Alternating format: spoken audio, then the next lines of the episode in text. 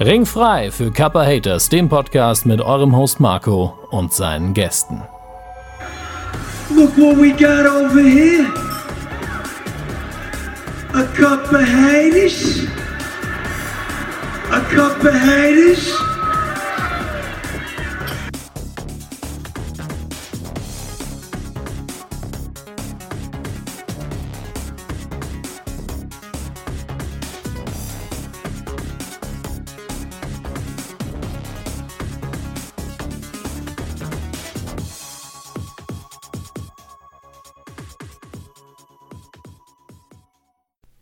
Hallo und herzlich willkommen bei Kappa Haters, eurem Lieblings-Wrestling-Podcast. Ähm, wir sind in der Woche vor äh, Extreme Rules und diese Woche möchte ich alleine nicht durchschreiten. Deswegen begleitet mich Miguel. Hallo, guten Abend. Hallo, Dennis, alles klar? Na sicher, und bei dir? Äh, jo, ich habe bald Urlaub und Oh. ich sehne mich schon an, äh, nach dem Tag, aber ähm, muss noch ein paar Tage zur Arbeit und irgendwie, ich habe immer gefühlt, dass sich jeder Tag fühlt sich länger an. Ja, das ist so gegen, gegen Urlaub wird das immer so. Je länger der Urlaub ist, desto schlimmer ist das, glaube ich, auch, weil man sich dann noch mehr drauf freut. Ja, das stimmt. Ja.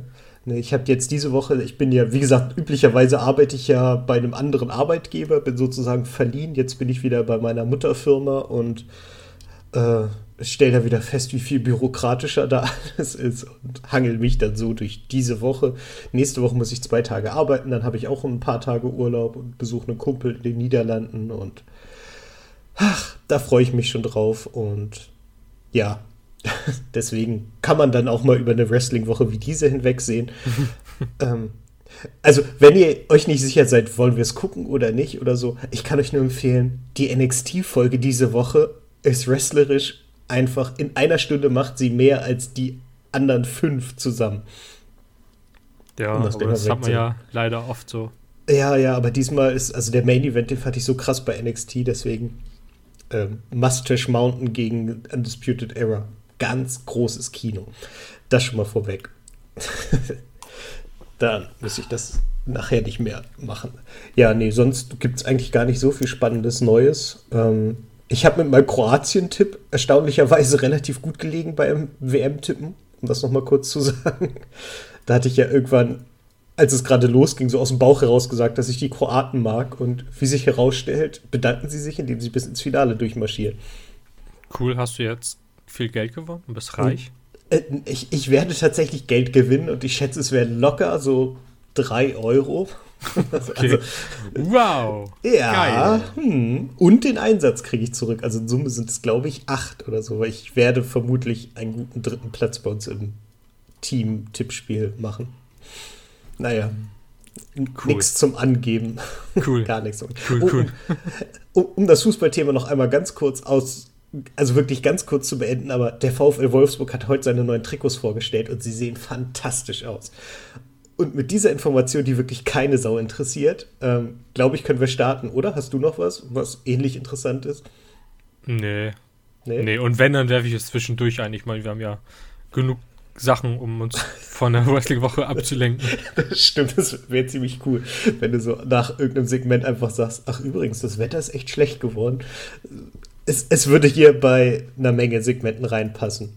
Und mit dieser Einleitung für eine spannende Woche starten wir doch gleich mal mit Monday Night Raw, die aus dem TD Garden in Boston, Massachusetts, oh Gott, ich hab's hingekriegt, äh, senden.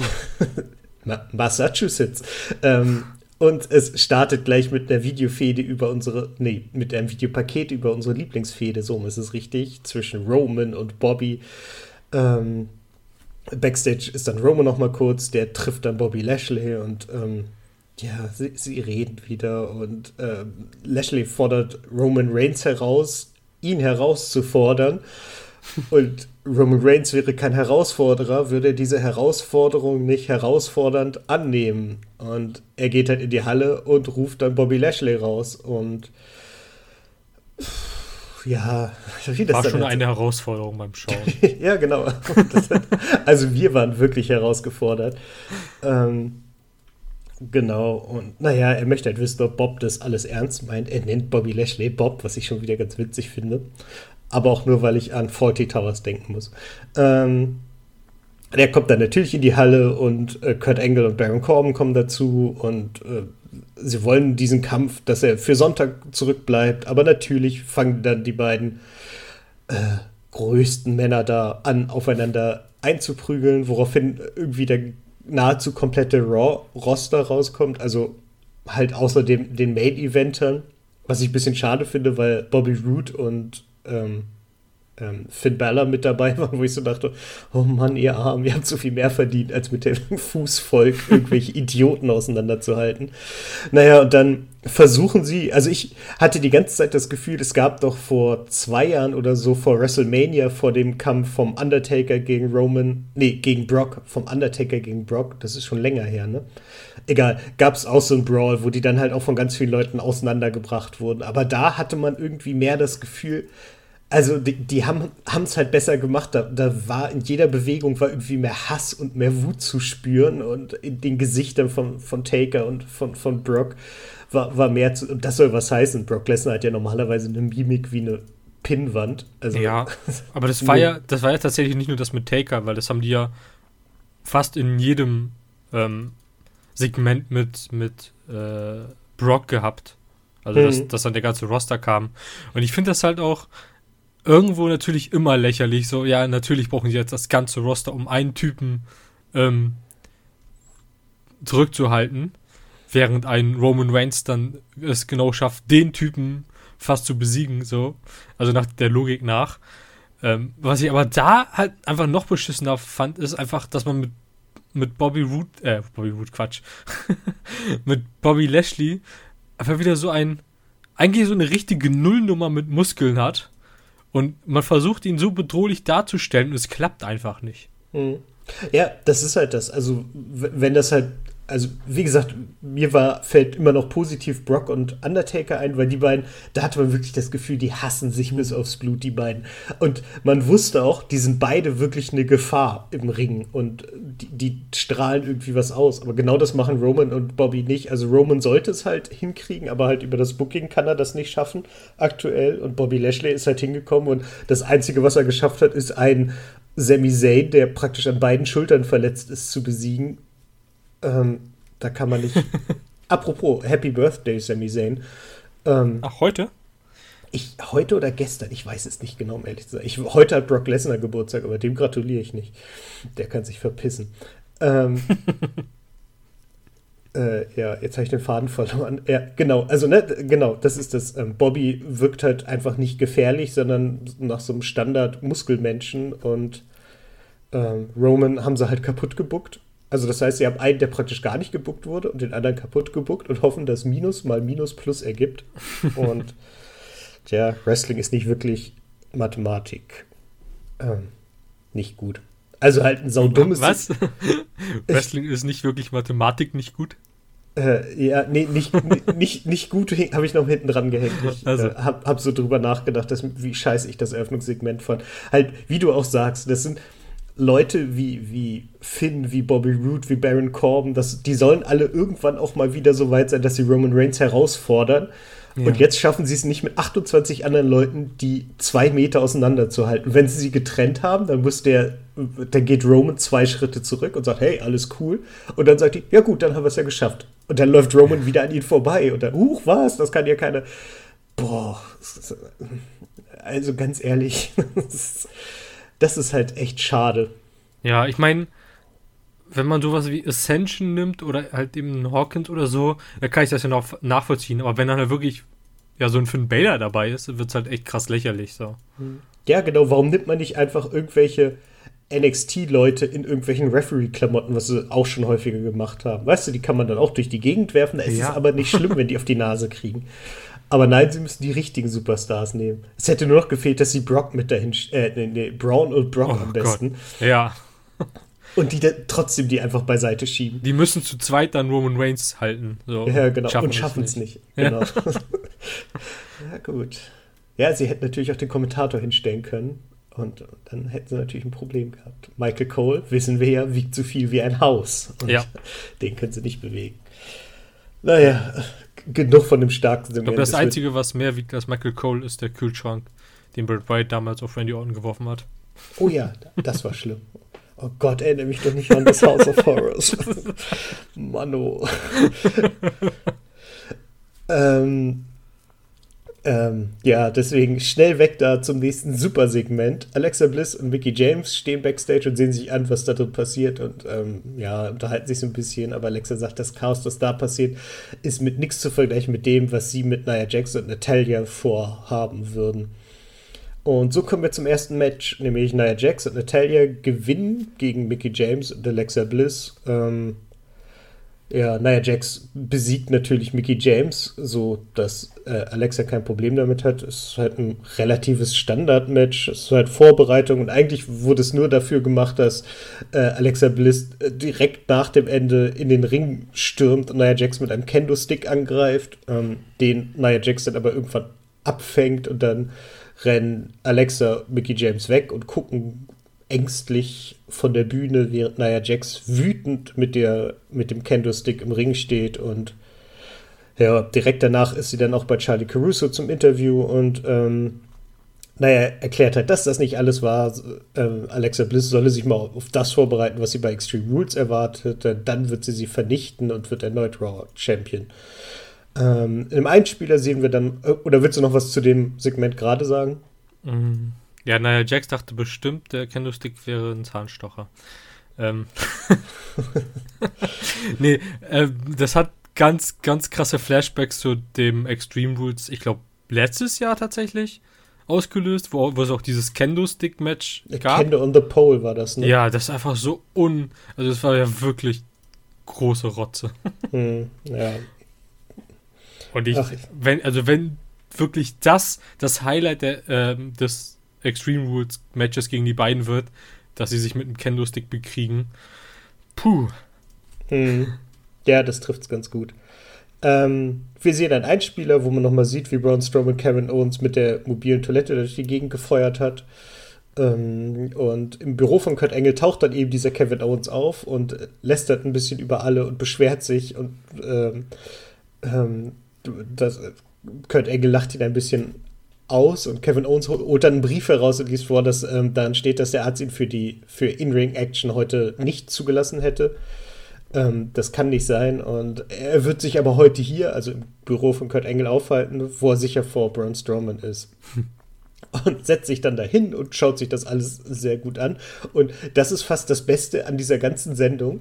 Kevin Owens, der da sitzt und dumme Kommentare abgibt. Ja sagt ein bisschen was. Ähm, ja, jetzt wird es wieder äh, das egalste Match der Woche. Auch diese Woche wieder, zum dritten Mal in Folge. Bitte nicht wieder wählen. Mojo Rawley gegen No Way Jose. Mojo Rawley gewinnt.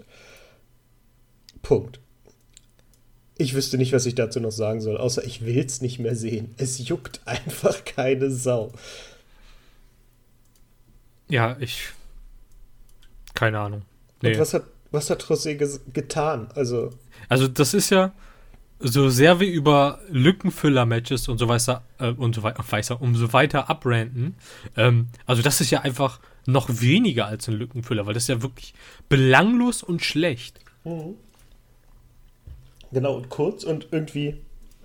Ach, ich weiß es nicht. Ich weiß auch nicht, was das soll. Ich weiß nicht, warum man jemanden, der gerade von NXT hochkommt, dazu nutzt, um Mojo Rawley gefährlich wirken zu lassen und es dann auch noch so scheiße macht, dass es natürlich nicht funktioniert. Nee. Die haben einfach beide so Charisma wie so ein Fisch. Also klar, ähm, ich finde No Way Jose auch richtig cool, aber er ist halt jetzt irgendwie kein krasser Charakter, kein krasser Face-Charakter, kein krasser Heel-Charakter und Mojo Wally sowieso nicht und die können auch halt niemals eine glaubwürdige Fehde haben. Ja, eben, der bräuchte halt jemanden, der irgendwas ausstrahlt als Gegner. Weil, weil José kannst du halt auch in beides bringen. Das haben sie bei NXT ja auch immer so ein bisschen gemacht. Der war mal ein bisschen mehr Heel, mal ein bisschen mehr Face. Das hat eigentlich ganz gut funktioniert. Aber wenn er halt gegen jemanden, der so egal ist, antritt, da kann er halt auch nicht sein. Ja. Darum. Wieder verschenktes Potenzial. Ähm, wir sehen nochmal wieder einen Rückblick zur nächsten Sitzung zwischen Bailey und Sasha Banks bei Dr. Shelby. Ähm, die sich halt darüber beschweren, wie egoistisch die anderen sind. Ich fasse das alles echt nur noch knapp zusammen, weil mich das auch schon wieder so nervt. Und wo wir beim Nerven sind, Jinder Mahal trifft und zu den Sing treffen Seth Rollins backstage. Und ja, letzte Woche habe ich es noch gelobt. Das scheinen sie gehört zu haben, denn Jinder hat sich jetzt offensichtlich auf dieses innere Frieden finden und meditieren äh, beschränkt und macht das jetzt wieder und versucht Seth Rollins das beizubringen und ja, Seth findet das nicht so richtig witzig und lacht ihn aus und ähm, ja, Jinder möchte ihm doch nur helfen, zu sich selbst zu finden. Wie Seth Rollins dann auch so verwirrt aus dem Bild geht. Oh, ja. Eine sehr schöne Einstellung. Ja, im Endeffekt, äh, in seinem Gesicht sieht man, was alle so denken. So, was zum Henker soll denn das jetzt? Versucht ihn jetzt als Face überzubringen. Ähm, naja, ähm, Seth geht dann halt von dieser merkwürdigen Begegnung direkt in die Halle und erklärt nochmal, dass, ähm, dass er am Wochenende natürlich seinen Titel zurückholt im 30 Minuten Ironman-Match gegen Dolph Ziggler und ähm, erklärt ihm kurz die Regeln und sicher ist sicher, man vergisst das ja und ähm, er wird alles geben und äh, in dem Moment erscheint tönt dann auch die Musik von Dolph Ziggler und Drew. Nee, gar nicht. Es kommt keine Musik, weil das ist ja blöd. Dolph hat ja keine richtige. Ähm, Dolph und Drew kommen dann zum Ring. Ähm, und Sigler erklärt, er wird die Halle natürlich genauso verlassen, wie er sie betritt mit dem Titel. Und McIntyre sagt dann noch, ähm, er dürfe dann immerhin seinen netten Spitznamen behalten. Das ist doch auch nicht schlecht. Und ähm, äh, Sigler hat erwähnt dann, dass er vielleicht mit 5 zu 0 oder 10 zu 0 oder 100 zu 0 oder 1000 zu 0 nach Pins gewinnen wird. Das ist ihm völlig gleich. Und ähm, ja, Seth springt dann wieder dazwischen und sagt, dass er sich wohl die Haare zu oft hat bleichen lassen und das möglicherweise ein bisschen schon das Gehirn angegriffen hat, was ich schon nicht schlecht finde. Ähm, es gibt dann natürlich ein Wortduell und ähm, die gehen dann so langsam aber sicher in, in Richtung Nee, genau. Er fängt dann an, Drew McIntyre zu beleidigen, was ich sehr, sehr lustig finde, weil ähm, er fragt dann halt äh, Drew McIntyre, was hat er denn in der Hand gegen dich, dass, dass, du, dass du ihm so, so ein Lakai für ihn bist, ihm so hinterherrennst und Oh nein, er hat Informationen über dich, oder? Er hat wirklich Informationen über dich. Hat er vielleicht sogar Fotos? Ich meine, wir wissen alle, wie einsam es in Schottland ist. Und es gibt nur eine bestimmte Anzahl von Schafen. Und äh, fand ich schon nicht schlecht, wie er in diesem PG-13-Segment ihn zum Schafficker erklärt hat.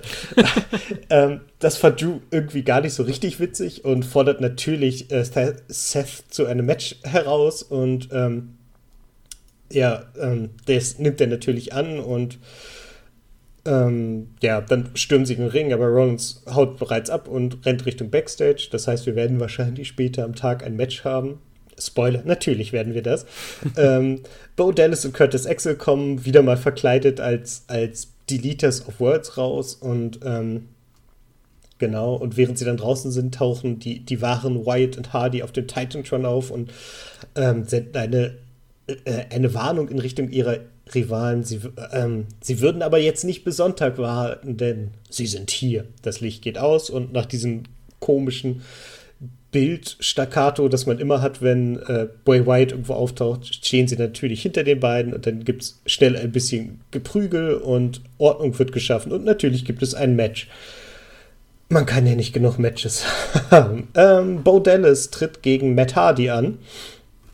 Und natürlich gewinnt er. Wieder durch irgendwie eine Ablenkung durch Curtis Axel, aber trotzdem nach einem Twisted Neckbreaker vom Rope, den ich ziemlich cool fand. Ähm, halt ein kurzweiliges, kurzes Match, das ist schon vollkommen okay. Ja, also ich sehe B-Team ja ganz gerne. Ähm, mhm. Die Leaders of Worlds auch. Und eben, also durch, dadurch, dass B-Team halt eben noch so frisch ist und dass die halt sehr viel mit diesem Gimmick von den anderen spielen, fühlt sich das alles nicht so krass verbraucht an, wie es bei einem anderen Team wäre. Mhm. Genau. Ich finde es halt, halt cool, also du siehst halt ähm, mit jedem Match, wie sich, äh, wie sich Curtis Axel und Bo Dallas verbessern und das mag ich. Mhm. Ja, es ist auch so eine plausible Entwicklung auf eine Art. Also ja. das, das, das gefällt mir echt ganz gut. Ähm, genau, ja, die Deleters of World gehen halt langsam aus dem Ring und plötzlich erlischt das Licht aber neu. Kurz darauf stehen sie ähm, außerhalb des Ringen und stürmen diesen und fertigen Bordellis dann nochmal gemeinsam ab, damit die halt auch nochmal einen schönen Spot zum Ende haben. ähm, ja, dann wird nochmal offiziell bekannt gegeben, dass das Match zwischen Drew McIntyre und Seth Rollins äh, stattfinden wird. Bobby Lashley äh, ist bei Renee Young und erklärt, er habe stets Respekt für seinen Gegner, aber nicht für Roman Reigns. Reigns würde respektiert er nicht. Ähm, er sagt aber nicht, warum. Also, ne, das ist mir so aufgefallen. Es, es gibt überhaupt keinen Grund. Also, die beiden haben überhaupt keinen Berührungspunkt und das wird wieder so künstlich hergestellt. Mann, habe ich keinen Bock auf diese Fehde. Ähm, genau, Tyler Breeze versucht backstage sich Sarah Logan und Liv Morgan anzuschließen und äh, schenkt den beiden äh, Fashion Police T-Shirts, die neuen übrigens, bei der Gelegenheit werden sie gleich vorgestellt.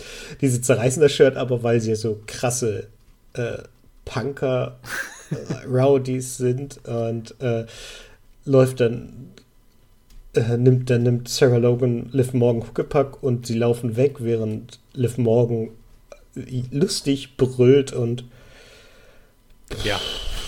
Ja, genau. Später am Abend trifft Liv Morgan dann auf in einem Rematch auf Ember Moon. Ähm, wir sehen noch mal wieder ein Update zu Sasha Banks und Bailey in dieser Therapiestunde.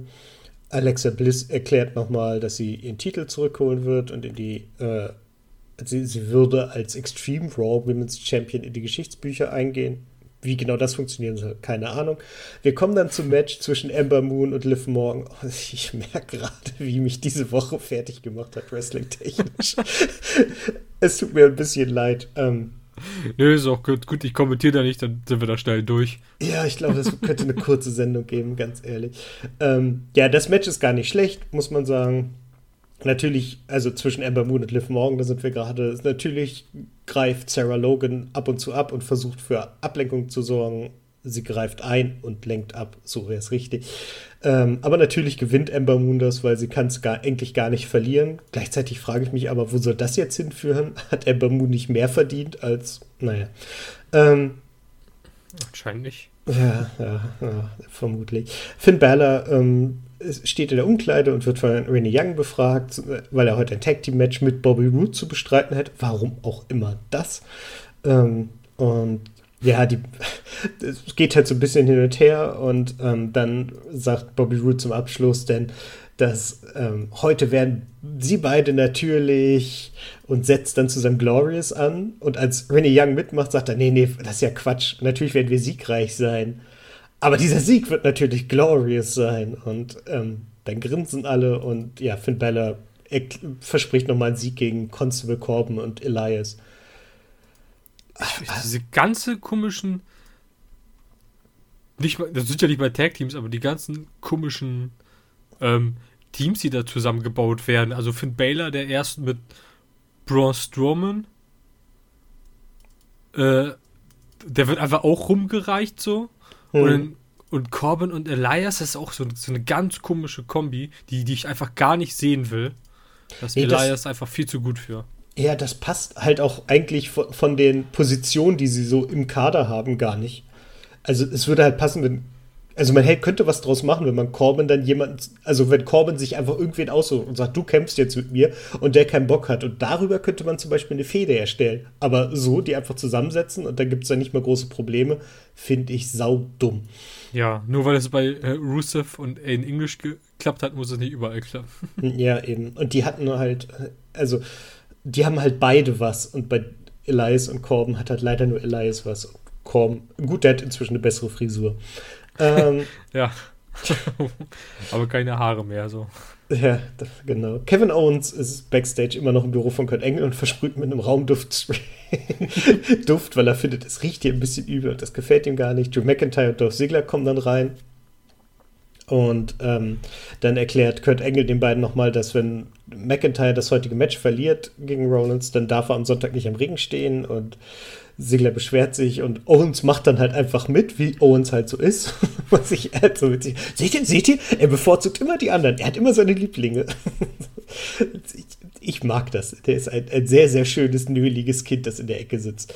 Ähm, Genau, und äh, Drew McIntyre beschwert sich aber nicht und sagt, äh, das ist überhaupt nicht nötig, er gewinnt heute und dann äh, ist alles gut. Was man ihm irgendwie abnimmt. Ich finde, der hat so eine Art, wenn der sagt, ich fertige den ab, dann glaubt man dem das irgendwie. Der hat so eine, so eine massive Aura irgendwie. Naja, Gut, aber man kennt ihn ja noch teilweise aus NXT, vielleicht deswegen. Ja, ich glaube auch. Ähm, ja, man, man, darf halt nicht mehr an den, an den äh, McIntyre von früher denken, sondern man muss schon den aktuellen sehen. Der stellt dann halt auch körperlich irgendwie was anderes dar. Ähm, Elias sitzt im Ring und äh, erzählt, dass er seine erste Platte aufgenommen hat. Die geht bald in den Verkauf und für Boston ähm, spielt er ein, ein Lied, ähm, in dem er über Finn Balor, Bobby Roode und Boston herzieht. Und äh, laut ihm wird, äh, ja, das Publikum sagt, erklärt ihm natürlich, dass er sackt und Elias wird langsam klar, dass Boston das gar nicht leiden kann, was er da macht. Ähm, doch ein Mann erklärt er, würde ihn jederzeit wertschätzen, und zwar sein Tag-Team-Partner Baron Corbin. Dieser geht dann in den Ring und ähm, möchte gemeinsam mit Elias Alidin über Finn Balor singen. Und da wird das Spotlight auf die beiden gesch geschaltet, aber ehe sie so richtig starten können, ähm, ja, tauchen dann eigentlich auch schon Finn Balor und Bobby Roode auf, die halt ein bisschen over sind im Vergleich zu den beiden. Aber natürlich müssen sie trotzdem gewinnen, damit irgendwas passiert. Corbin und Elias gewinnt also nach dem End of Days gegen Bobby Roode. Hm, ja. Hm, hm. So richtig viel kann ich zu dem Match auch nicht sagen. Es sind halt drei sehr gute Leute im Ring, die aber halt denen auch bewusst ist, dass dieses Match für ihre Karriere keine Auswirkung haben wird. Deswegen tun sie ja, ihr Bestes. Ja, genau, und das hast du halt einfach irgendwie gefühlt in sehr vielen Matches in der mhm. Woche. Und das ist halt einfach, das ist einfach das Schlimmste so. Ja, ja. Das ist das, was, was ich auch immer wieder, wenn du so, so alte Wrestler aus, aus der Attitude Era und so reden hörst, dann sagen die immer, die, die wussten halt, sie müssten heute alles reinhauen, damit sie nächste Woche noch im Ring stehen dürfen. Und aktuell hast du das Gefühl, es ist eh wurscht, was passiert, weil es sind eh immer die gleichen im Ring, egal was sie tun. Ja, eben. Ich meine, so mal ganz komplett abgesehen von der unglaublich schä äh, schä schäbigen Leistung, die Mahal ähm, immer vorzeigt.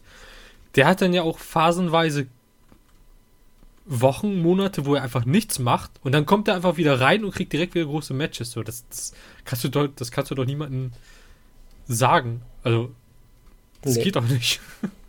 Ja, genau das. Und äh, weißt du, dann hast du halt so Leute wie Finn Bella und Bobby Roode, wie Elias auch. Und da, wenn man kurz drüber nachdenkt, dann fallen einem noch ganz, ganz viele ein, die halt immer so, so auf Halbmast hängen und wo man immer genau weiß, okay, wenn die mal wieder einen richtigen Herausforderer für den großen Titel bräuchten, also wenn sie halt äh, einen großen Titel hätten, Raw hat ja de facto keinen, ähm, dann könnte man die immer gut reinwerfen und sie verlieren lassen. Und das ist irgendwie auch ein bisschen undankbar an der ja. Stelle. Gut, sie sind nicht Kurt Hawkins, aber.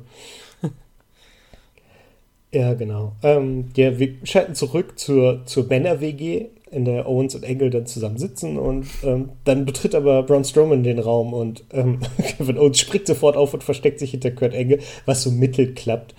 Ähm, ja, aber das ist alles ruhig und Strowman sagt, er wird ihn heute auch nicht anfassen, doch am Samstag kann er mit ihm machen, was er will, denn die beiden werden bei Extreme Woods ein Match im Steel Cage haben. Das hatten wir letzte Woche schon in den Spoilern angekündigt, ist jetzt also äh, richtig so. Ähm, Strowman riecht da noch was, das in der Luft liegt und ähm, das, das, wird wahrscheinlich die Angst von Kevin Owens sein und er greift sich das Raumduftspray und ähm, sprüht Kevin Owens damit ein, der hier wild hustend dann durch die Gegend eiert. Strowman verlässt den Raum und Kurt Angle lacht sich kaputt. Wie gesagt, das ist ein angenehmer Comic Relief, aber ja. Strowman ihn einfach mit dem Spray ansprüht, das ist einfach so. Das ist einfach mit das Beste, was die ganze Woche oder was komplett in Raw gezeigt wird. ja, das ist wirklich, genau. Wir sehen nochmal Sasha Banks und Bailey, die diskutieren weiter. Ich, Randy Young begrüßt Roman Reigns zum Interview und ähm, auch dieses ist genau das, was wir erwarten. Er, er, beendet mit damit, dass Bob am Sonntag dem Big Dog zum Opfer fallen wird.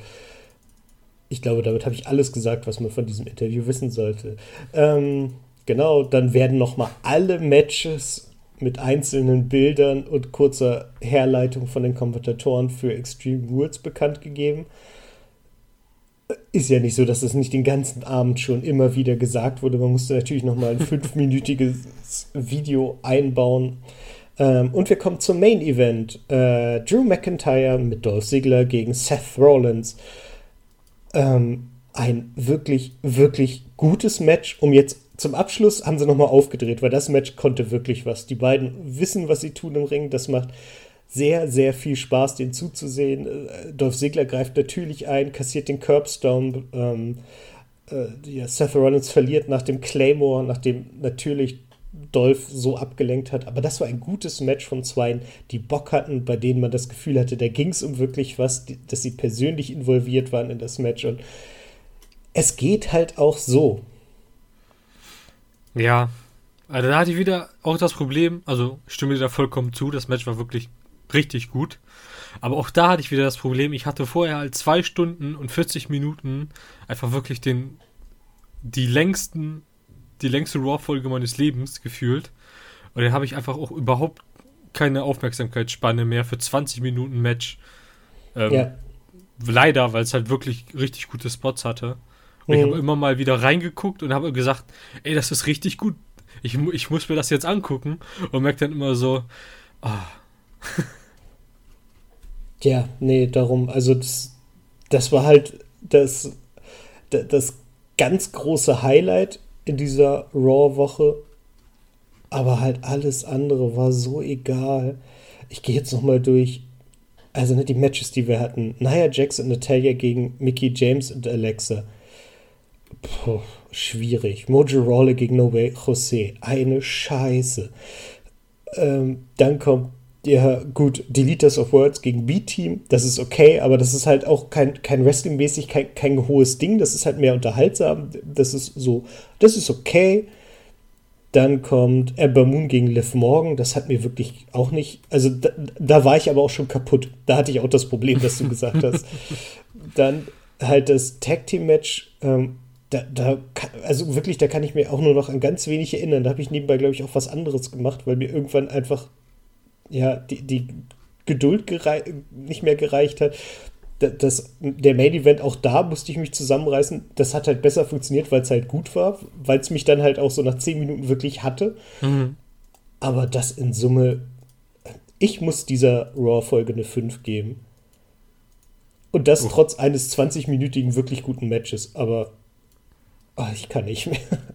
Ja, also ich habe noch überlegt, ob ich irgendwie eine 4 minus oder eine 5 plus gebe. Ich glaube, ich gebe tatsächlich dann eine, eine 4 mit einem ganz langen Minus. Oder mhm. nee, nee, eine 5 mit einem ganz kleinen Plus. Das Plus ist für das letzte Match, weil, ähm, ja, wie du auch gesagt hattest, die meisten der Matches sind halt entweder nur Vorbereitung, die wir halt schon fünfmal hatten, oder haben halt überhaupt keine Aussage. Mhm. Ja, das Plus gebe ich auch, weil wirklich dieses Match, eigentlich hätte es, also weißt du, das, das ist ein Main-Event-Match gewesen oder ein Pay-Per-View-Match von der Qualität her. Aber man war einfach nach zwei Stunden, 39 Minuten, von denen zwei Stunden locker scheiße waren, hatte man einfach kein, kein, keine Motivation mehr, das, das mit der Begeisterung hinzunehmen, die es verdient hätte. Deswegen tut es mir leid für Seth, der da mal wieder diese Woche äh, die Show auf seinen Schultern getragen hat.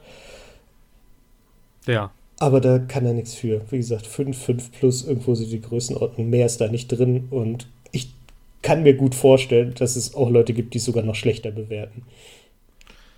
Ja, auf jeden Fall. Kann ich, kann ich auch nachvollziehen. Ja, ich auch. Also ich würde da gar nicht groß argumentieren. Deswegen gehen wir schnell zu SmackDown. Yeah. Äh, ja, ich, ich, kündige schon mal an, es ist auch nicht hervorragend, aber es wird ein bisschen besser, weil es witziger ist in Bereichen. Ähm, die Sendung wird eröffnet von Miss TV und ähm, er bewirbt natürlich seine neue Show, bevor er seine heutigen Gäste bekannt gibt, nämlich das Team Hell No.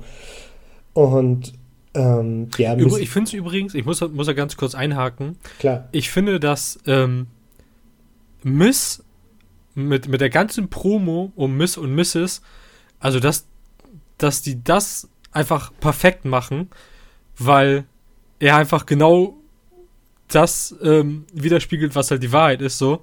Alle machen sich darüber lustig, was, was für eine Scheiße, also in Anführungszeichen Scheiße, das ist diese, dieses typische ähm, Reality-Show-Gedöns, aber letztendlich gucken es trotzdem alle. Und dass er das halt einfach so real ähm, gesagt hat und aus seiner Rolle als Wrestler eigentlich rausgegangen ist und als Rolle vom Schauspieler gesprochen habe, finde ich das so gut.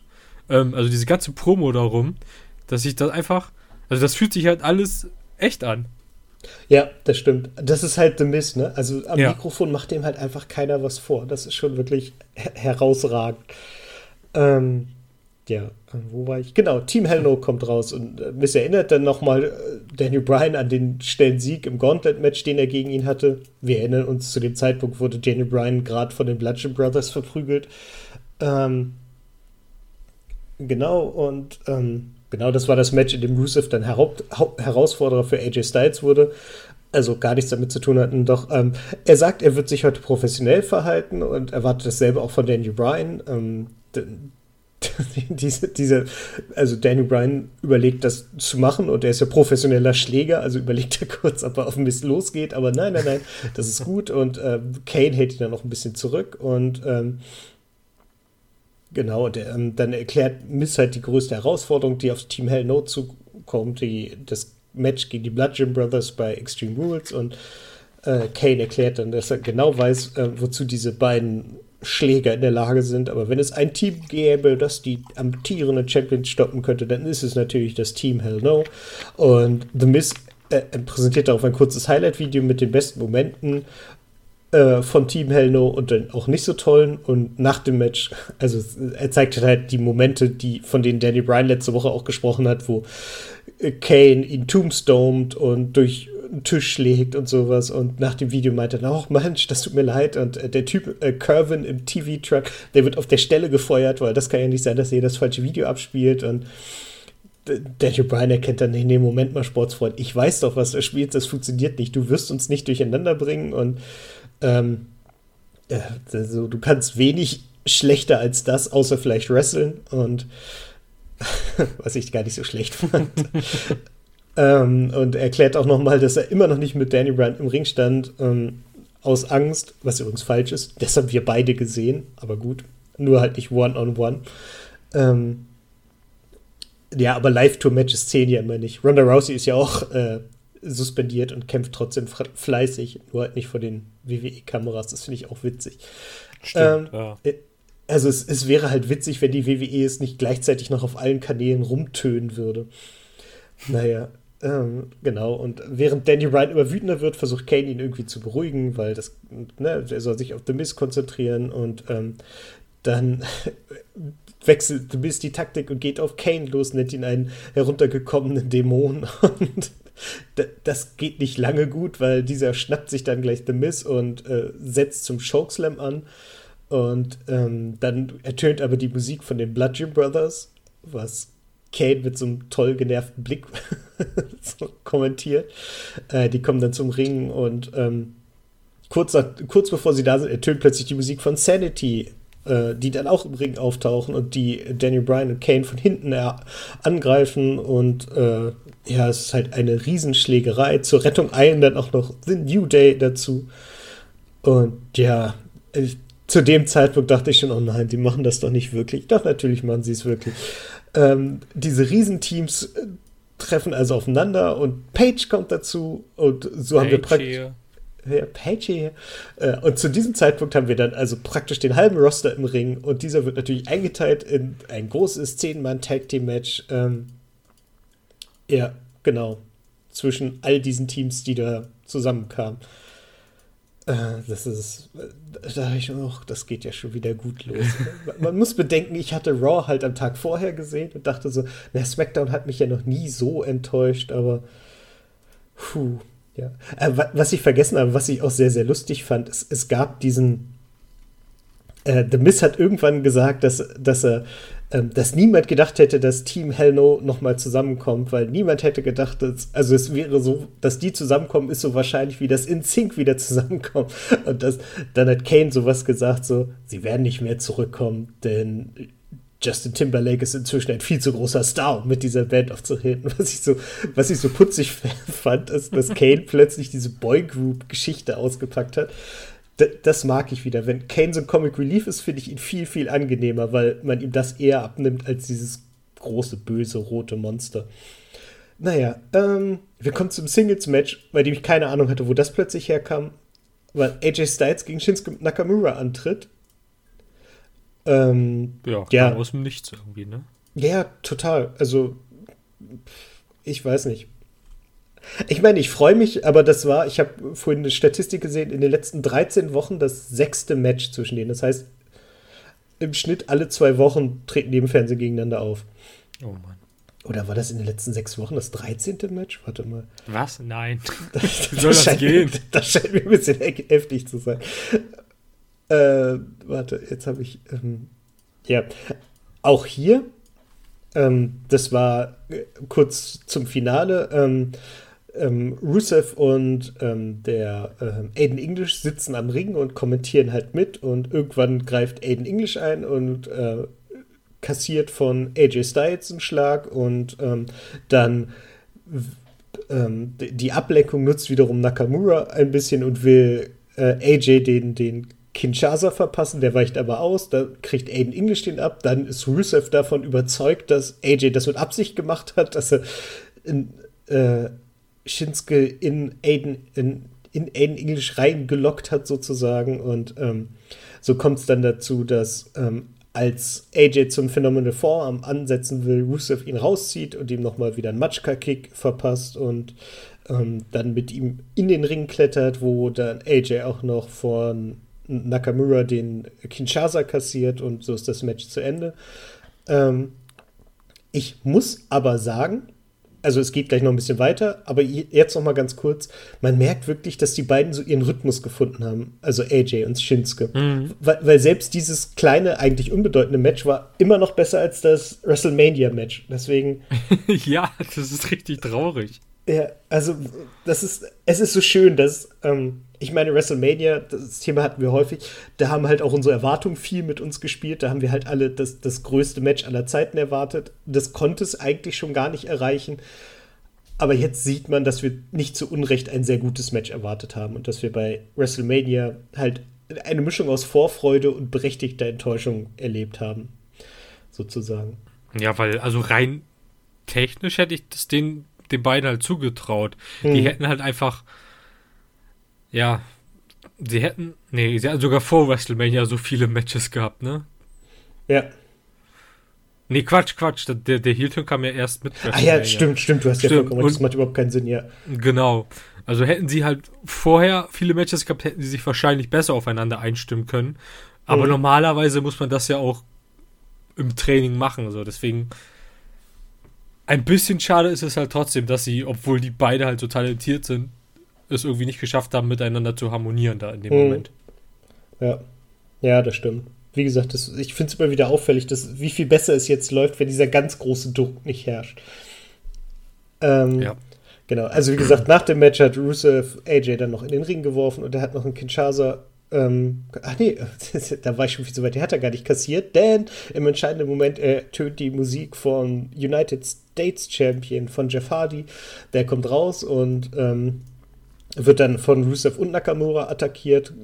Die beiden kassieren aber einen doppelten Dropkick von ihnen und ähm, dann wirft er die beiden aus dem Ring und natürlich ist Paige hier und was sollte anderes passieren als natürlich setzt sie ein Tag Team Match an.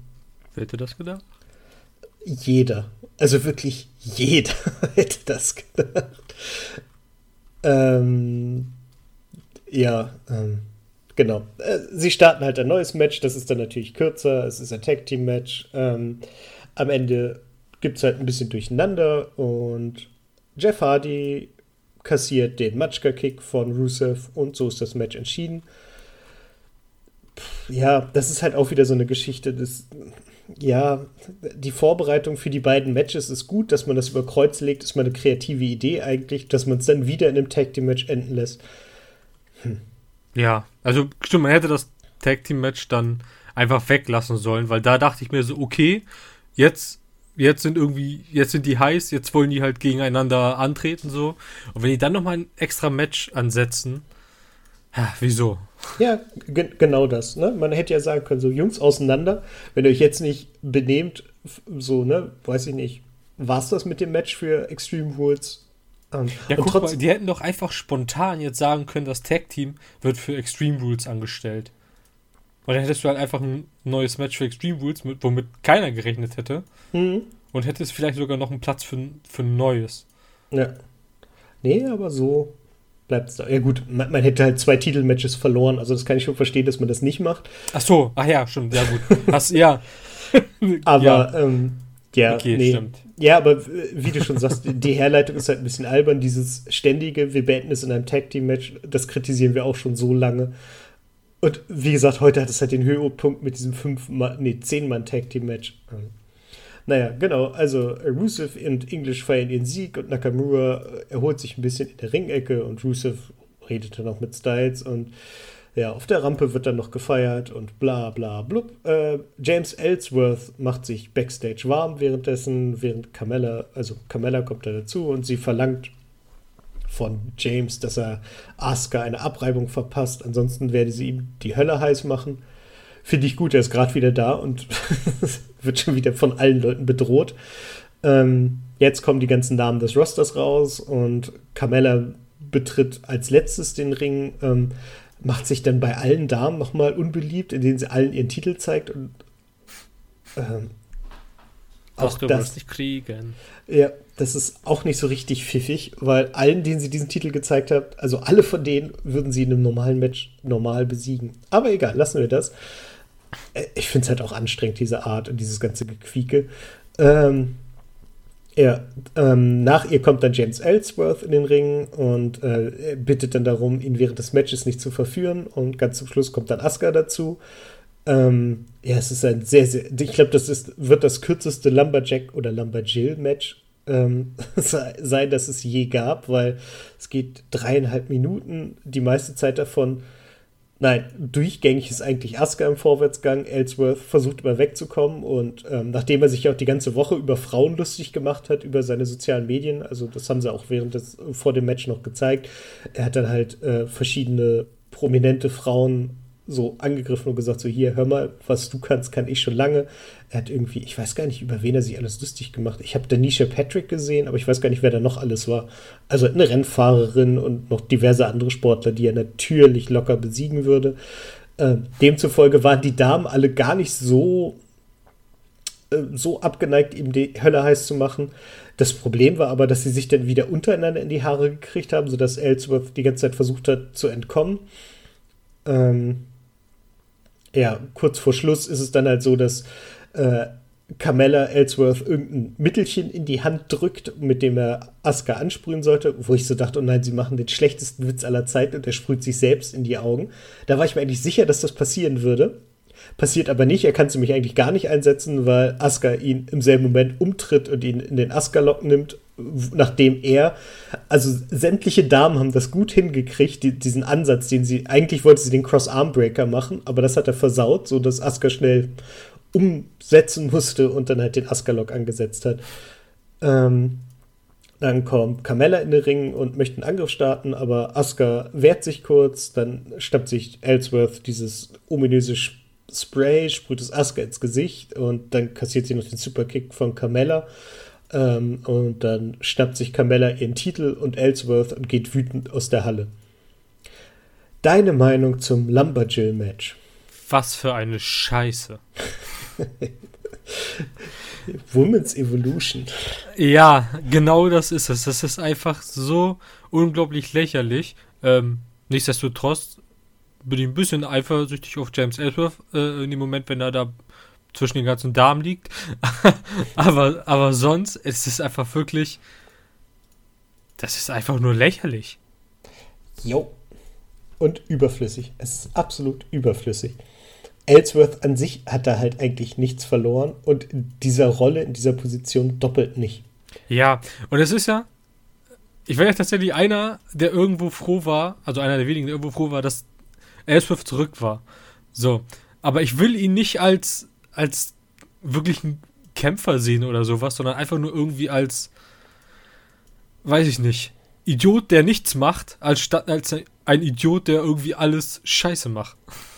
Ja, vor allen Dingen. Kann man verstehen? Ja, grob. Also, ne, also das, er soll halt Sachen machen, die unterhaltsam sind und nicht im Ring stehen. Ja, ja, genau. Weil das kann er ja. Ich fand ja einige Aktionen so, wo, wo, letzte Folge, wo er die Augen geschlossen hat und zu, zu Paige gesagt hat, hey, normalerweise küsse ich hier nicht jeden, aber für dich mache ich eine Ausnahme. Das war schon witzig, gerade weil Paige damit so schön gespielt hat, so die Hand vorgehalten, so Augen auf, Augen auf, Augen auf. Das war schon witzig, aber der muss halt nicht im Ring stehen. Und wie gesagt, wenn, dann Oh, Kurt Engel kommt wieder.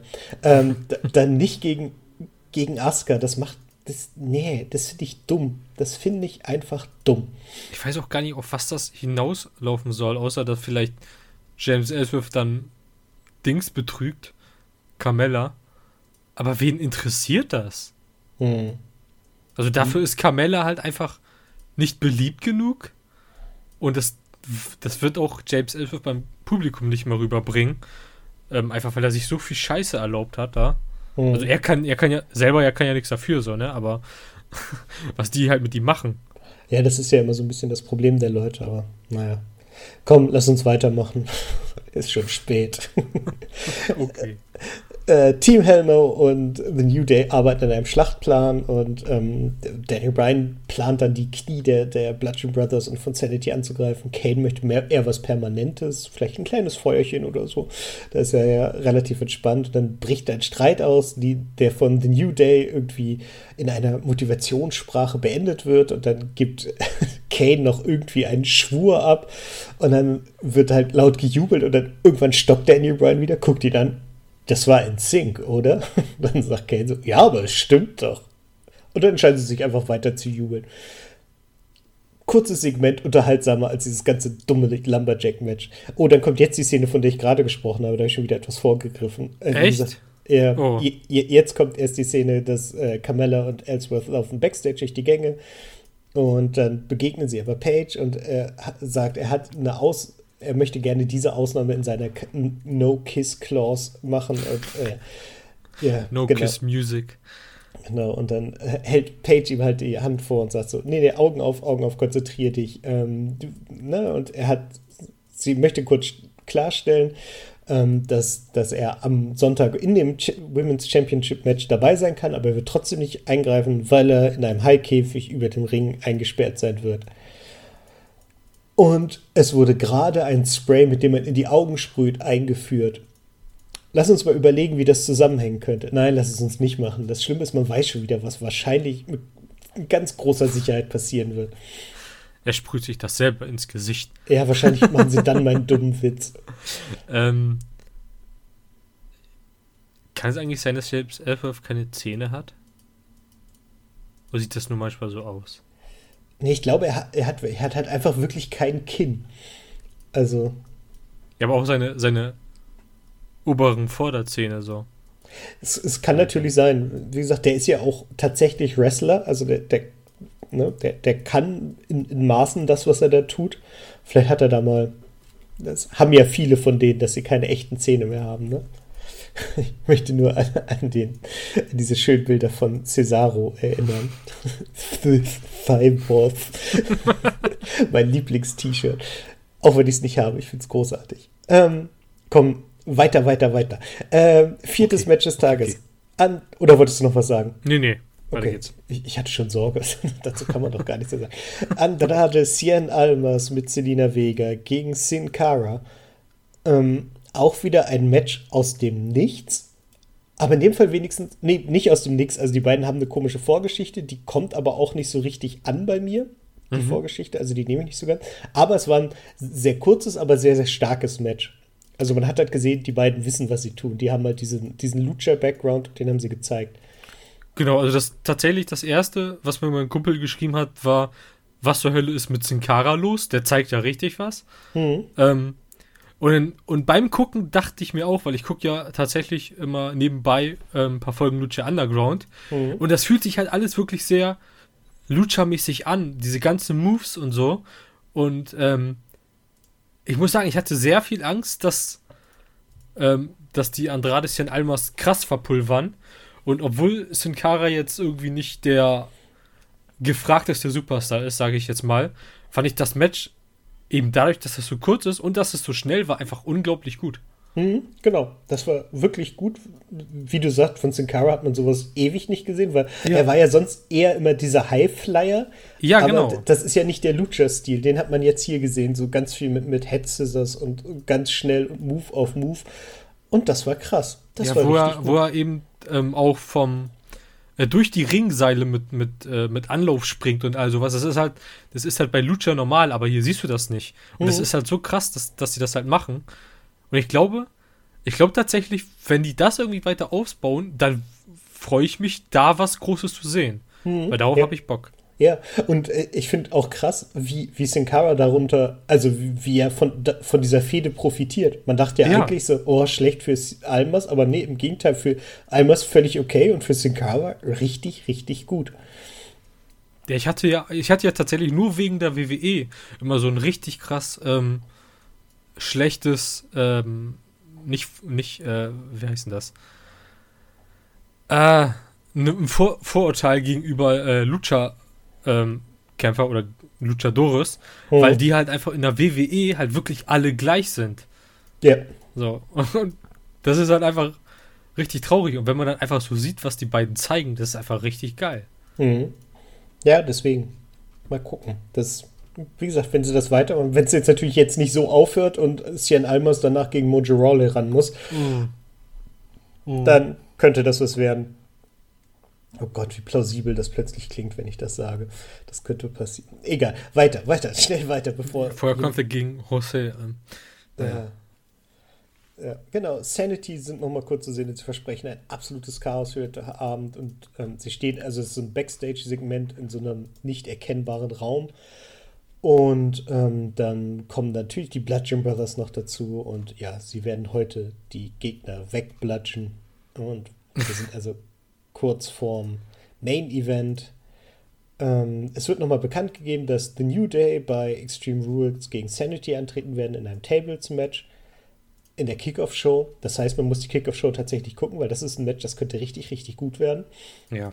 Und einfach, einfach eine Frechheit, dass das der Kickoff ist wieder. Ja, ja, aber wir kriegen dafür, ach, ich, egal, will ich jetzt gar nicht sagen. Äh, wir kommen zu, zum Main Event, zum fünften Match, zum 10-Man Tag Team Match. Team Hell No und The New Day gegen die Bludgeon Brothers und Sanity.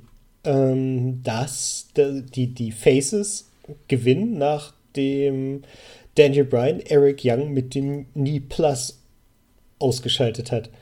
Ähm, ein für die Menge an Leuten, finde ich, gutes Match. Ähm, das hat Spaß gemacht. Man hat, also ich finde lustig, wie, wie ähnlich, das hatte ich, habe ich letzte Woche schon mal gesagt, das hat man jetzt wieder gemerkt. Also ne, die, die Parallelen zwischen New Day und Sanity, das könnte wirklich zu einem guten Match führen. Ähm, es, es ging hin und her, jeder durfte was zeigen. Ähm, es gab halt äh, halt diese klassische Großmatches-Szene, wo jeder nacheinander seinen Finishing-Move zeigen konnte, was halt cool war. Ähm, mit Eric Young hat jemand verloren, bei dem ich es nicht erwartet hätte. Ich war mir eigentlich sicher, dass Alexander Wolf den, den Pin kassiert. Ähm, einfach weil, weil, weil er halt sozusagen das kleinste Opfer war. Aber so, wie gesagt, ging hin und her, viel zu sehen. Es war nicht übermäßig lang, also sie haben jetzt daraus kein Stundenmatch gemacht, sondern es auf 16 Minuten beschränkt. Fand ich gut, es hat mir Spaß gemacht und hat einen überraschenden Sieger. Ja, und jetzt muss ich mal, muss man jetzt nochmal überlegen, das ist jetzt tatsächlich das zweite Match, was zwei Matches aus dem Pay-Per-View zusammenführt. Mhm. Und ich habe irgendwie das Gefühl, dass die WWE das nur macht, damit man nicht mehr sagen kann, nach WWE-Logik haben jetzt die Heels gewonnen, also müssen die Faces gewinnen, etc. pp. Dass wir sagen, ja, wir packen einfach zwei Matches in ein Match und dann könnt ihr nicht mal herausfinden, wer Solos gewinnt. Ja, das ist nicht mal, ja, keine Ahnung. Also es ist halt auch so unkreativ. Also wenn man mal guckt, wir haben die beiden Tag Team Matches, wo, wie du gesagt hast, die zusammengelegt wurden. Dann hatten wir Almas gegen, gegen Sin Cara. Das, das ist eins, das keine Verbindung dazu hat. Dann haben wir das Lumberjill Match, wo im Endeffekt auch das Match, dem Match vorgegriffen wird. Und wir haben das äh, AJ Styles, ja nee, gar nicht. Ja, genau, das war's ja. Das AJ Styles Match, das endete dann ja in diesem anderen Ding. Also von daher nur Matches, die so in anderer Zusammenstellung beim Pay-Per-View stattfinden werden. Ja. wahnsinnig kreativ. Nee. Das stimmt. Zum Abschluss, was nochmal sehr, sehr witzig war, äh, stand dann Team Hell No auf der Bühne und ähm, nach den ganzen Yes-Chants wollte Daniel Bryan dann wie Kane das Feuerwerk entfachen. Und er hat es halt zweimal probiert mit voller Kane-Gestik und Mimik, was ich sehr, sehr lustig fand. Und beim dritten Mal hat es dann funktioniert, was Kane wieder sehr, sehr irritiert hat. Mich übrigens auch, es gab nicht wieder Feuer. Ja. Äh, das sah aber sehr, sehr lustig aus. Also die beiden wissen schon, wie sie das Publikum unterhalten und ähm, das hat Spaß gemacht. Der Blick von Kane die ganze Zeit, das war einfach wie aus so einem Cartoon. Mhm. Ja. Mit dem komischen, breiten, selbstgefälligen Grinsen. Ha, das schaffst du nicht. Ja, das kann Kane eh gut. Das muss man ihm einfach mal lassen. Dafür, dass er diese Maske trägt, hat er so viel Mimik eigentlich, was ja eigentlich gar nicht geht. Aber er kann das halt durch dieses Kopf schräg legen und sowas. Das macht er schon echt gut. Ja, ich glaube, ich, ich habe mir, glaube ich, einfach den Charakter Kane dadurch versaut, dass ich ihn irgendwie immer nur als diesen Bösen kannte. Mhm. Ähm, ich kannte nicht mal diesen, äh, ähm, wie heißt das? Corporate Kane? Authority, ja, Corporate Kane. Mhm. So, da habe ich also nicht viel von gesehen. Und das Einzige, was ich da noch gesehen habe, war ein Horrorfilm mit ihm. Und das war See No Evil. Ja, so. den, den fand ich nicht mal schlecht. Ja, also das war halt einfach, ich hatte so ein krasses Image von Kane und deswegen ist das alles total befremdlich für, für mich, wenn ich den so äh, rumalbern sehe. Mhm. Ja, ja, aber ich finde, ich find, das macht es gerade aus, diesen, diesen, diesen Bruch im Charakter, dass du eines, einerseits das, das maximale Böse hast und auf der anderen Seite halt. Genau, die Den- müssen es halt jetzt nur irgendwie auch durchziehen und nicht, dass er jetzt in drei Monaten wieder der härteste Typ ist. Ja, und dann plötzlich. Ja, genau, das ist halt das Problem. ne? Wenn du es zu oft wechselst, machst du dich halt lächerlich. Ja, ähm, eine Note für SmackDown deinerseits. Ähm. Oh, schwierig. Weil ich fand viele der Matches richtig gut. Hm. Äh, also technisch gesehen, aber inhaltlich fand ich die irgendwie. Es war halt viel zum Aufwärmen und ich hatte danach nicht wirklich mehr Lust auf ähm, Extreme Rules, weil ich jetzt das Gefühl habe, okay, ich, ich weiß jetzt, was kommt. Hm. Ich habe jetzt schon die Matches gesehen. Ah, ich glaube, ich gehe auf eine 3 minus. Ja, ja, ich, ich gehe, glaube ich, sogar auf eine 3, weil mir die Matches so gut gefallen haben. Und weil das, was albern war, hat mir auch gefallen. Wie gesagt, wenn man in, die, in diesem, also das klingt jetzt wieder doof, wenn man das so sagt, aber in dieser Smackdown-Sendung war eigentlich nur die Women's Division störend. Weil das, die- dieses Lumberjill-Match mit dem ganzen Drum und Dran, das hat mich genervt. Wenn die halt auch ein anständiges Match gehabt haben, dann wäre es wirklich gut gewesen. Wie gesagt, es ist ein bisschen dumm, dass es alles Matches sind, die wir am Wochenende in anderer Form nochmal sehen, aber immerhin. Ja. Deswegen, eine 3 ist, glaube ich, fair. Ja, Ja, genau. Ja, damit haben wir die, die Road to Extreme Rules beendet. Ähm, es war eine sehr holprige Landstraße, die wir in einem Auto ohne Federung und mit Holzreifen hinter uns gebracht haben. Aber wir sind angekommen und demzufolge geht es jetzt ans Tippern. Da mache ich mal unsere Tippzettel auf. Ähm, Genau, hier sind deine, hier sind die von Kelvin. Genau. Ähm, hast, hast du eine Übersicht, wer was getippt hat? ich kann mal eben gucken, ja. Gut, ähm, weil dann ha- haben wir über Twitter noch Tipps gekriegt, weißt du das? Ja, ein, zwei kleine. Die kann ich mal Okay. eben nebenbei aufmachen. Ja, die können wir dann ja an den entsprechenden Stellen einbinden, sozusagen. Yes, yes, yes. Na gut, ich fange erstmal an. Ähm, mit dem ersten Match aus der Kickoff-Show, das Team, äh, nee, Team, The New Day gegen Sanity in einem Tables-Match. Ähm, dein Tipp muss ich nicht sagen. Kelvin hat da getippt, dass Sanity gewinnt. Du hast das auch gesagt. Ich sag ihn trotzdem. Dennis Hoffmann hat gesagt, dass The New Day gewinnt. Marco sagt, dass Sanity gewinnt. Und ich sag das auch. Okay. Genau. Und genau, und du machst einfach die Twitter-Tipps, wenn du welche hast. Ja, gut, das ist nur einer. Achso, okay, gut. Dann äh, kommen wir zum Cage-Match zwischen Braun Strowman und Kevin Owens. Ähm, Marco sagt Braun Strowman, Dennis Hoffmann sagt. Habe ich Dennis Strowman gesagt? Braun Strowman, also Marco Was? sagt Braun Strowman, Dennis sagt Braun Strowman. Und zwar beide, kann ich da schon mal vorgreifen. Du sagst Braun Strowman. Und Kevin sagt Owens durch Flucht aus dem Käfig. Calvin Und- Owens. Calvin Owens, genau. Und ich hoffe, dass Calvin recht hat, weil das würde mir sehr, sehr, sehr, sehr gut gefallen. Ja, also ich würde Braun halt einfach unglaublich gönnen, dass du gewinnst, aber ich, das wäre auch ein Ende, mit dem ich total zufrieden wäre. Hm. Es passt einfach. Ja. Roman Reigns gegen Bobby Lashley. Das Match, auf das wir alle warten. Mhm. Äh, und ich glaube, ich kann zusammenfassen, setzt da irgendwer auf. Hey, warte mal. Dennis Hoffmann hat auf Finn Balor gesetzt. Warte mal, das passt nicht. Der hatte das Nee, die, Team. der, der hat den, glaube ich, übersprungen. Ja, genau. Okay. Genau. Also, ähm, Marco hat auch nichts gesagt. ja, der hat das gleich mit übernommen. Ich, ja, ich gehe mal stark davon aus, dass die beiden auch Roman sagen werden. Ja, eben, das, das äh, kann einfach nicht ähm, anders laufen. Da gehen wir schon mal fest von aus, dass Roman das macht, deswegen ist es auch völlig okay. Finn Balor gegen Constable Corbin. Da haben wir Finn Balor als Tipp von Kelvin.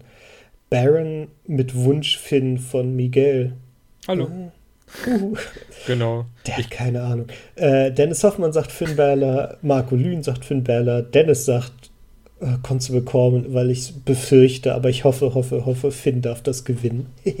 Entschuldigung. Ja, Was wolltest du sagen? nee, genau. Also die, die führen das alles so komisch ein mit, mit Constable und so. Und ähm, würden die ihn jetzt verlieren lassen, hätte für mich irgendwie dieses, dieses ganze Ding irgendwie gar keinen Sinn mehr. Da würde er eine Fehde haben, aber ist gleichzeitig Constable. Das macht irgendwie, weiß ich nicht. Das Einzige, was sein kann, ist, dass sie ihm jetzt noch irgendwie Leute an die Seite stellen, die dann irgendwie mit ihm Finn abfertigen und weißt du, dass es so ein Auth- Author- oh, Author- Authority-Ding Ja, aufbaut. ja, Oh genau. Gott. also, dass er irgendwas noch in der Hinterhand hat. Ja, anders kann ich es. Aber dann würde Finn halt gewinnen und das wäre dann okay. Ähm, Dolph Ziggler gegen Seth Rollins im 30-Minute Ironman-Match. Ähm, echt potenziell, würde ich mal sagen, der, der Showstealer. Ähm, da sagt Kelvin, dass Dolph 2 zu 1 gewinnt. Äh, Miguel sagt das auch. Ähm, oh, du tippst auf ein Double KO nach dem 1 zu 1. Ja. Mm, Deswegen, ich muss, ich muss gerade mal gucken, weil das ist ja hier als 30-minütiges Ironman-Match. hm. Ähm, 30 Minuten. Aber Genau. das, das ist ja so, das, sie können ja auch mehr als drei Pins vollen. Deswegen, ja, hab ich- genau. mich hatte, mich hatte der Typ ein bisschen verwirrt gehabt. Deswegen, ähm, ich sag jetzt einfach generell äh, Dolph Ziggler. Wünsche mir natürlich Seth Rollins. Ähm, und sagst du als Geheimtipp, dass es irgendwie zu einem Double Count gibt, dass halt irgendwann einfach beide nicht mehr aufstehen. Hm. Ja, könnte auch sein. Ähm, Ach so, und ähm, warte mal. Da hat äh, Thomas, der Zongmon, was Mhm. zugeschrieben. er meinte nämlich, das ist das einzige Match, worauf er sich freut und der Rest ist ihm tatsächlich egal. Und er sagt, ähm, Sigler gewinnt, es gibt einen Return von Ambrose und dann beginnt die Fehde äh, Rollins Ambrose. Ähm, wenn Dean zurückkommt, wird er erstmal auf der Seite von Seth gegen die anderen beiden kämpfen, um dann später gegen ihn zu Ja, turnen. genau. Also ich glaube, dass er das auch mit meinte und nicht, dass das direkt anfängt. Ja, okay, gut, das kann sein. Aber dann, Geht mal von aus. dann würde ja Seth gewinnen. Hat er das gesagt oder hat er. Nee, er hat Sigler gewinnt. Ja, das würde halt nicht funktionieren. Also wenn äh, Dean zurückkommt, dann muss er eigentlich, also ich glaube, wie gesagt, ich glaube halt nicht, dass er zurückkommt und gleich auf Seth losgeht, sondern dass er sich erst auf seine Seite schlägt, halt wieder Shield macht, um ihn dann zu verraten. Das muss ja halt größer aufgezogen werden eigentlich. Ja.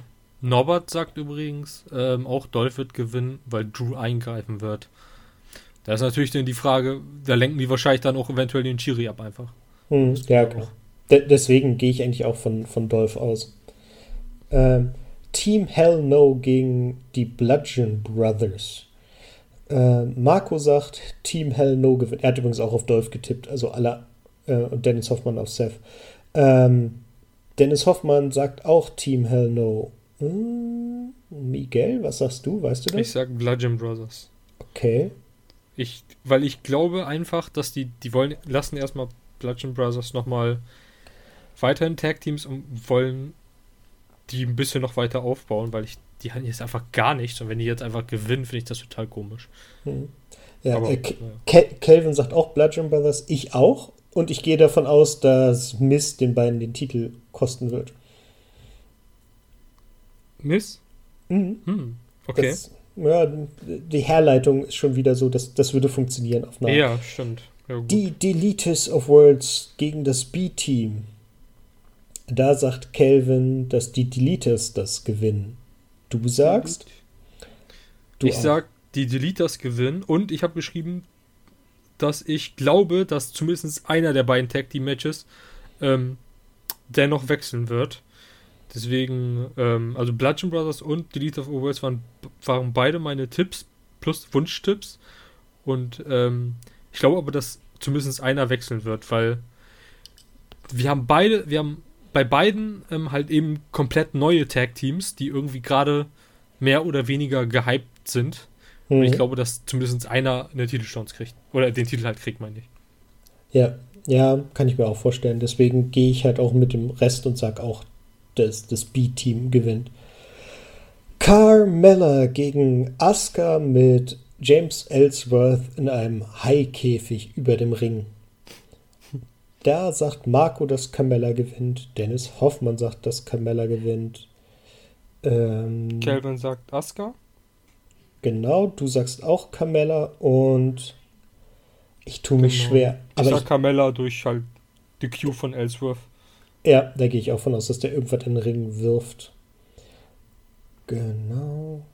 Dann Ja. kommen wir. Ich gucke gerade mal, habe hab ich eigentlich irgendeine Stipulation vergessen zu erwähnen? Nee, ne? Also wir haben ein Steel Cage Match, ein Iron Man Match, ein James Ellsworth hängt im Käfig Match, ein Extreme Rules Match. Das kommt jetzt nämlich zwischen Alexa Bliss und Nia Jax.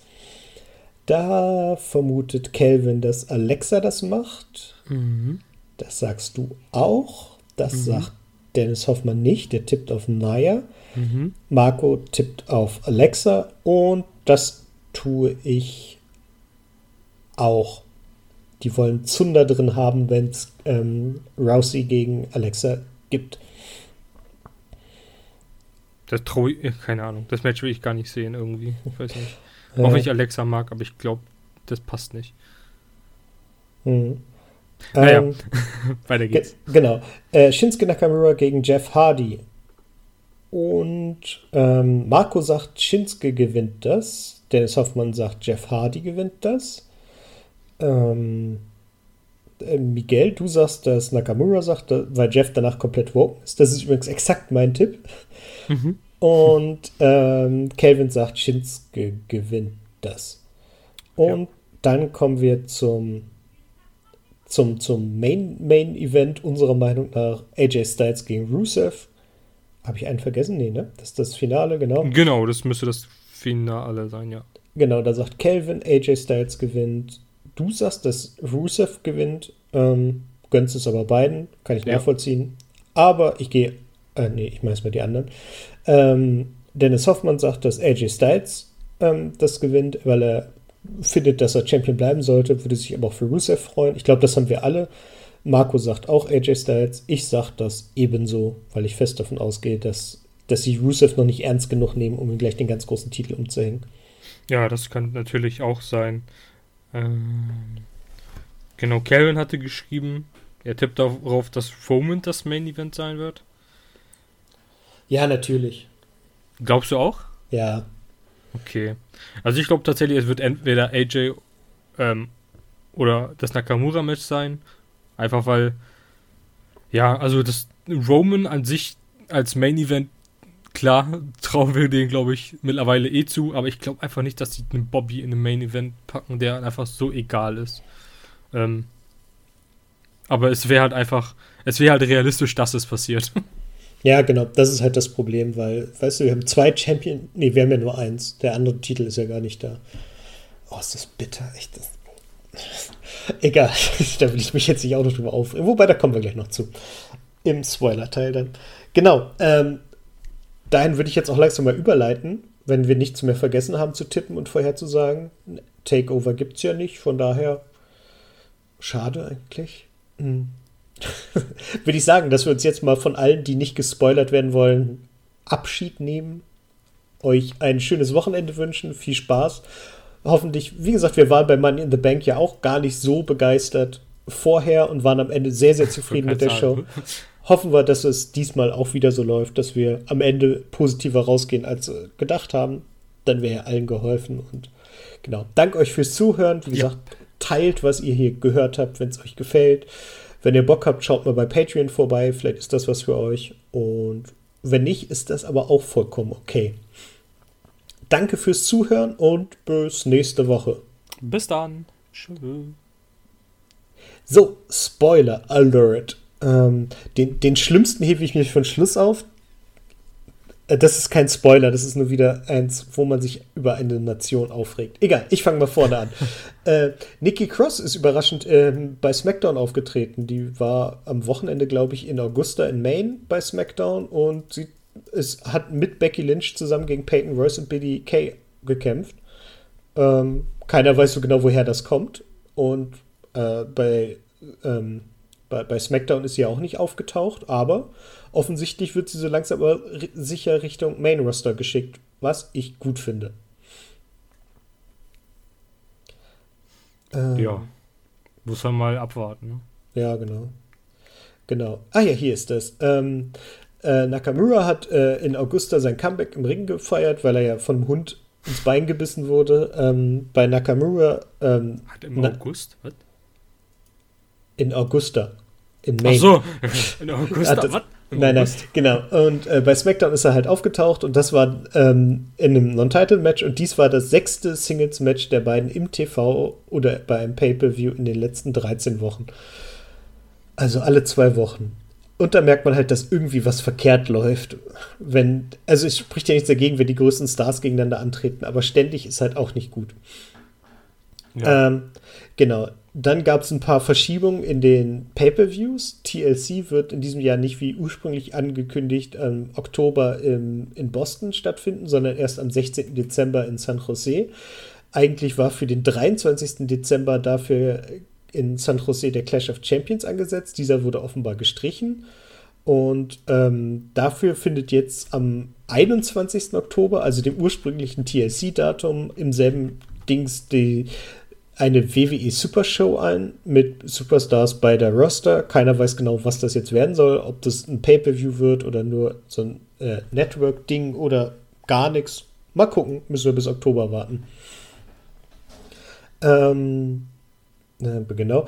Ähm, es gibt wohl die Planung, dass WWE ab 2020 jährlich zweimal WrestleMania feiert, nämlich einmal innerhalb und einmal außerhalb der USA.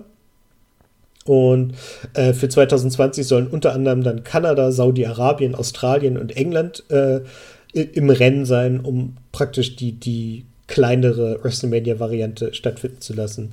Äh, demnach würde WrestleMania in den USA wie immer im April stattfinden und im Oktober dann außerhalb der Staaten praktisch das zweite WrestleMania. Könnte natürlich sein, dass die Ankündigung, dass, dass sie jetzt eine Supershow eben in diesem Monat haben, dass das so praktisch schon die, die Herleitung ist dahin. Das muss man gucken. Ähm, ja, unser heißgeliebter Champion ist äh, am Wochenende bei UFC 226 aufgetaucht und hat sich da mit, ähm, oh Gott, wer war denn das? Cornier, glaube ich, angelegt. Wo ich halt auch dachte, also der hat sein, sein Match gewonnen und äh, hat halt ein kurzes In-Ring-Interview gegeben und hat dann Brock Lesnar rausgerufen, der dann halt aus dem Publikum kam, ihn gleich geschubst hat und dann irgendwie alle Gegner in der Heavyweight Division als Versager und ihn als Motherfucker bezeichnet. Also so, richtig guten Eindruck. Also er hat da auch mehr geredet als in den letzten drei Jahren WWE zusammen. Echt? Ja, also er hat halt geredet. Ne? Also so, so, ein paar Sätze, hat sich das Mikrofon geschnappt, ging dann wieder raus. Ähm, inzwischen ist auch bekannt geworden, dass er seit dem 3. Juli wieder im Dro äh, also in der Drogenkontrollgruppe ist, deswegen jetzt halt seine Sperre absitzt und dann Anfang nächsten Jahres wieder in den Ring steigen könnte, also in den, in den UFC-Ring. Und es scheint so, als wären wir ihn vielleicht wirklich bald los. Ich frage mich halt nur, wann sie ihm dann diesen Titel abnehmen wollen. Und wer ihn kriegen soll. Ah, Das ist mir fast gut. egal inzwischen. Ja, obwohl es eigentlich schon, hm, ja. Ich glaube, ich weiß schon, wer den kriegt, aber naja. Ähm, genau. Ähm, dann war am Wochenende auch äh, wieder eine große Show im Madison Square Garden, in der der Undertaker zum, wieder mal im Ring stand mit Roman Reigns und Braun Strowman hatte ein Tag-Team gegen Kevin Owens, Elias und Baron Corbin gebildet. Für Live-Events ist das okay. Wäre das eine Fernsehshow, würde ich auch wieder sagen, was soll das denn schon wieder? Egal. Ähm, ja, ja, genau, für Live-Event ist okay. genau. Ähm, ja.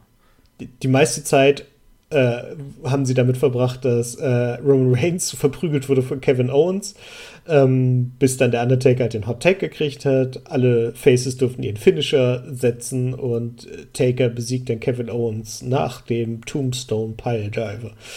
Ähm, genau, Semi-Main-Event war dann Ronda Rousey gegen Nia Jax mit Alexa Bliss und Mickey James als Co-Special Referees. Ähm, äh, Rousey wurde als neuestes Mitglied der UFC Hall of Fame angekündigt und ja, wie immer. Ähm, James und Bliss haben sich dann nach dem Match verbündet gegen Jax und Rousey und ja, haben dann halt ja, da eingegriffen, bla bla blups. Ähm, ne, wir arbeiten damit hin. Ähm, Dolph Ziegler hat seinen IC-Titel da verteidigt in einem Triple Threat Match gegen Finn und Seth Rollins. Ähm, natürlich hat Drew McIntyre eingegriffen. Ähm, genau, das ist alles nicht. Ähm, nö, nur noch mal die Information, dass äh, Undertaker mit großem Vorsprung die größte Reaktion beim, beim Publikum heraufbeschworen hat, sozusagen.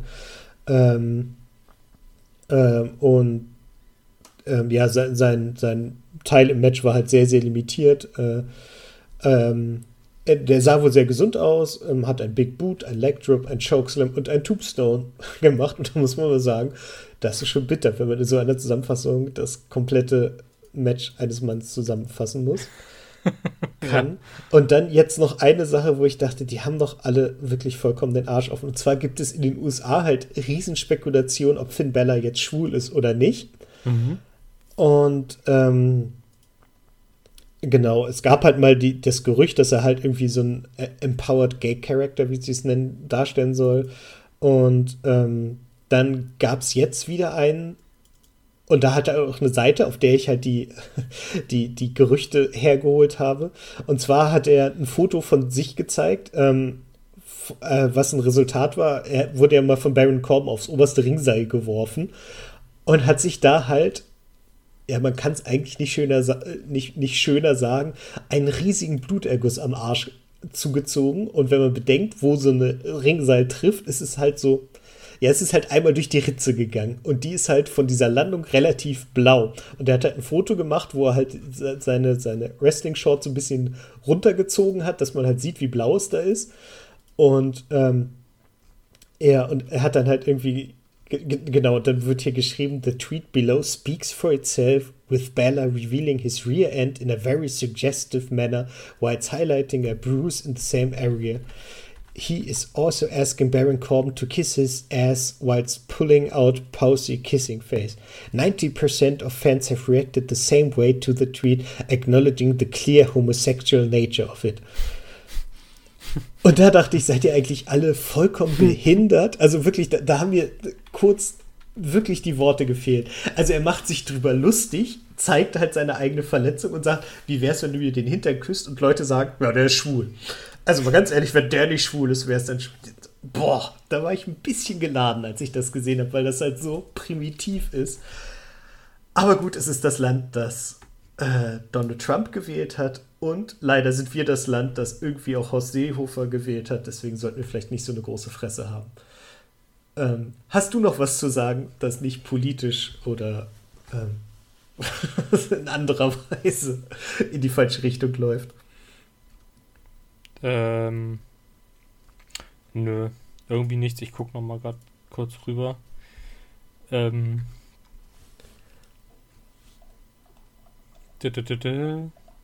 Ja, es waren ja, gab ja die Pläne, auch ein, das erste WWE Women's Only Pay-Per-View zu machen. Und das soll wohl eventuell schon dieses Jahr stattfinden, im September oder im Oktober. Okay. Und soll halt quasi als Gegenstück zu The Greatest Royal Rumble Hm. da sein, wo halt eben nur die Männer aus dummen politischen Gründen äh, nur antreten dürften. Ja. Und ähm, während ich den Gedanken cool finde, habe ich im Moment einfach wirklich, muss ich wirklich sagen, ich sehe nicht genug Damen, die wirklich ähm, Pay-per-view würdig sind mittlerweile. Ähm, Zumindest was die letzten Wochen und Monate angeht, weil das war einfach echt, das kannst du keinen antun. Nee. Naja, das, das Ding ist wahrscheinlich, also mit etwas Glück macht sie das Ding wieder zu einem zu einem Event ohne Storyline, sozusagen. Das war beim Great Royal Rumble ja auch eigentlich so. Da haben sie eine Woche vorher angefangen, irgendwie Ja, Stories gut. zusammenzuschmeißen. Dann könnte es funktionieren. Allerdings ist es halt bei den kleineren Kadern, die es halt im, im Damenbereich gibt, dann noch ein viel größeres Problem, weil da hast du halt zwölf Stories angefangen und musst halt gucken, wie du die mit einem Match beendest. Das funktioniert halt auch wieder nicht. Und ähm, das wird und halt die Frage- wahnsinnig. ja. Genau, die Frage ist halt, was für Matches, weil, also bei, bei den Pay-Per-View-Matches, da hatten wir jetzt auch starke Damen-Matches, das auf jeden Fall. Aber das waren halt auch zu, sagen wir mal, 80% immer von den gleichen Damen. Hm. Ich meine, das Money in the Bank, das, das Leather-Match, das fand ich okay. Aber da hattest du halt auch viele Leute. Und wenn er jetzt eben nur, oder wenn das halt nur ein Match ist, sagen wir mal bei dem Women's Pay-Per-View, und dann musst du ja auch noch andere Matches liefern. Und du Hm. hast ja, du hast ja gar nicht so viele Talente überhaupt da. Ja, Nee, das also- ist ja das, was du gesagt hast. Ja, ne? Da müssen sie halt mit, mit viel NXT auffüllen und Ja, ja. Hm, Nee. Naja, das wird halt auch wieder. Hm, keine Ahnung. Ja, nee, wenn sie vorher ein Takeover machen, dann bin ich damit zufrieden, weil das wird so oder so ein wrestlingmäßig gutes Wochenende. Ich, ich befürchte, ein kompletter Women's Event würde mich auf eine Art freuen, wenn sie das gut hinkriegen. Ich befürchte aber, das kommt noch zu früh. Ich fürchte, da, da muss die Women's Revolution noch ein bisschen weitergehen. Und sie müssen dann vielleicht aufhören, kleine, schwache Männer gegen die Frauen antreten zu lassen. Ums, also um alle, da, damit man nicht alle lächerlich macht damit. Das ist halt albern. Wie gesagt, freuen wird es mich auf eine Art. Ich wäre auch gespannt, wie sie es lösen. Ich hätte nur Schiss, dass sie es scheiße lösen. Ja, ich überlege gerade, wie, wie so ein ähm, Women's Pay-Per-View von NXT aussehen würde. Also so ein kleines halt. Hm. Das Roster ist ja auch nicht groß, aber die können zumindest irgendwie alle was. Ja, die dürfen halt was. Ich glaube, das ist halt Ja, oder? ja, genau, die dürfen alle was, genau. Ja, nee, da, da sind halt dann doch inzwischen schon einige. Und Sh- Shayna Baszler, auch da, ähm, wie gesagt, ich, ich da du es, glaube ich, auch noch nicht gesehen hast, NXT diese Woche, ne? Nee, ich glaube noch nicht. Nee. Ähm, will es nur mal so ganz oberflächlich sagen, aber da hatten sie letzte Woche, oder es gab so eine Phase, wo ich dachte, wie wollen sie Shayna Baszler jetzt gefährden? Vor der haben ja alle Frauen Angst. Und innerhalb von einer Woche haben sie es gedreht, sodass jetzt alle sie herausfordern wollen. Und das ist total geil. Also, das ist, also man, man sitzt so, während man das sieht, so die nächste Herausforderin und so. Das finde ich ziemlich cool. Und das könnte dann ganz, ganz spannend werden, weil da sind dann halt einige, die plötzlich wie ernste Herausforderinnen wirken. Und das finde ich gut. Und das ist halt, wie gesagt, wie man Charaktere und Storylines übergreifend aufbaut, sieht man da halt vorneweg. Ne? Also, ja, wir haben die Johnny Gargano-Geschichte, der einfach gerade wahnsinnig wird und das unglaublich geil macht. Wir haben die Damen und ach Leute, guckt NXT. Ja. Ja, eigentlich machen wir da nie was mit falsch mit NXT gucken, das stimmt schon. Ja, genau. Ja. Gut. War's das bei deinen Infos? Ja, Gut. das war's. Ja, hätte sein können, dass du noch was gefunden hast oder so, weil ich habe jetzt auch nichts mehr. Wie gesagt. Ja. Nee. Dann denke ich, ist es an der Zeit, hier ein Schleifchen drum zu machen und es zu Marco zu schicken. Der schneidet das dann und morgen habt ihr es dann bei euch äh, auf dem Plattenteller. Und ja, in dem Sinne bedanke ich mich bei dir. Schön, dass du wieder dabei warst, auch in dieser echt nicht so wahnsinnig tollen Wrestling-Woche. Ja, danke fürs äh, Moderieren.